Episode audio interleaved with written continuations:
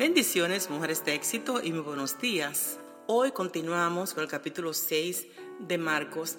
Y yo no sé si a ustedes le pasa como me pasa a mí. Estoy segura que sí. Cuando eh, escuchamos un himno o una enseñanza que nos ha impactado, queremos compartir eso con otras personas.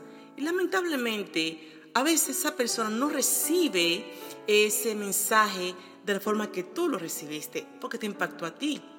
Eso pasó cuando el Señor comisionó a los doce, lo envió de dos en dos, le dio una advertencia, primeramente los empodera, le da poder para que ellos sanaran los enfermos y libertaran a los cautivos, pero también le dijo, donde quiera que ustedes vayan y no lo reciban, sacúdanse el polvo de sus pies y sigan adelante. ¡Wow! Porque pensamos que este evangelio tan glorioso y precioso, todo el mundo lo va a recibir. No es así pero estamos comisionadas a continuar llevando esta palabra que transforma las vidas. Y después que Jesús le dé esas instrucciones, Jesús va a Nazaret, su lugar donde él creció. Y cuando está haciendo milagros y cosas poderosas entre la gente de él, la gente empieza a dudar, ¿de dónde saca este estas cosas? ¿De dónde saca este poder para hacer milagros? ¿Acaso no es este el carpintero, el hijo de María? A veces pasa así, que tú nunca recibirás honra en el hogar familiar, dentro muchas veces de tu familia, tus amistades. Muchas veces no puedes reconocer el esfuerzo y todas las cosas que tú haces o quién sabe ver la transformación que Dios ha hecho y sigue haciendo en tu vida. Pero ¿sabes qué? Eso jamás debe ser un obstáculo para tu desalentarte. Si no, tienes que seguir adelante. Eso hizo Jesús. ¿Sabes qué? No le creyeron. Y él dejó ese lugar de Nazaret por la incredulidad de ellos. Pero Jesús continuó haciendo cosas grandes y maravillosas entre las gentes.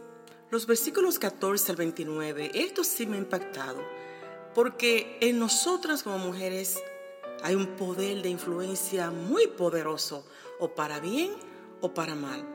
Dice la palabra que rey Herodes era simpatizante de Juan el Bautista y le gustaba mucho escuchar las enseñanzas de Juan.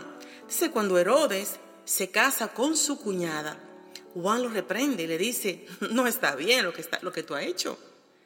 Al Herodías escuchar eso, se enojó en gran manera y desde ese momento buscaba la manera de matar a Juan. El día del cumpleaños de Herodes fueron invitados jefes de los comandantes y la gente más importante de la región.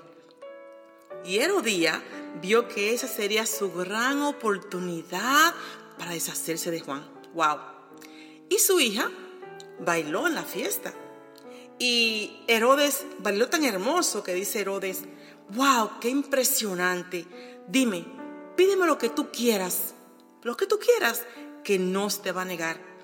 Ella va corriendo en su mamá y le dice, madre, ¿qué pido? Porque Herodes me ha dicho que pida lo que yo quiera. Y le dice ella, ¿sabes qué? Esta es mi oportunidad. Pide a la cabeza de Juan el Bautista. Pídesela. Y la niña, la señorita, va donde Herodes le dice, esto es lo que yo quiero. La cabeza de Juan el Bautista. ¡Wow, mujeres de éxito! Como dije al principio, en nosotras como madre hay un poder muy grande de influencia, o para bien o para mal. Y en este caso, Herodías aconsejó a su hija para mal. ¡Wow! ¡Qué lección nos da la palabra del Señor! Mujeres de éxito, cuida el corazón de tus hijos. Después de este triste incidente, que conmovió a Jesús y a sus discípulos, Jesús le dice a los discípulos, vamos a un lugar tranquilo para descansar. Los envió a ellos, pero él se fue al monte a orar. Como siempre, la pastora Dolores.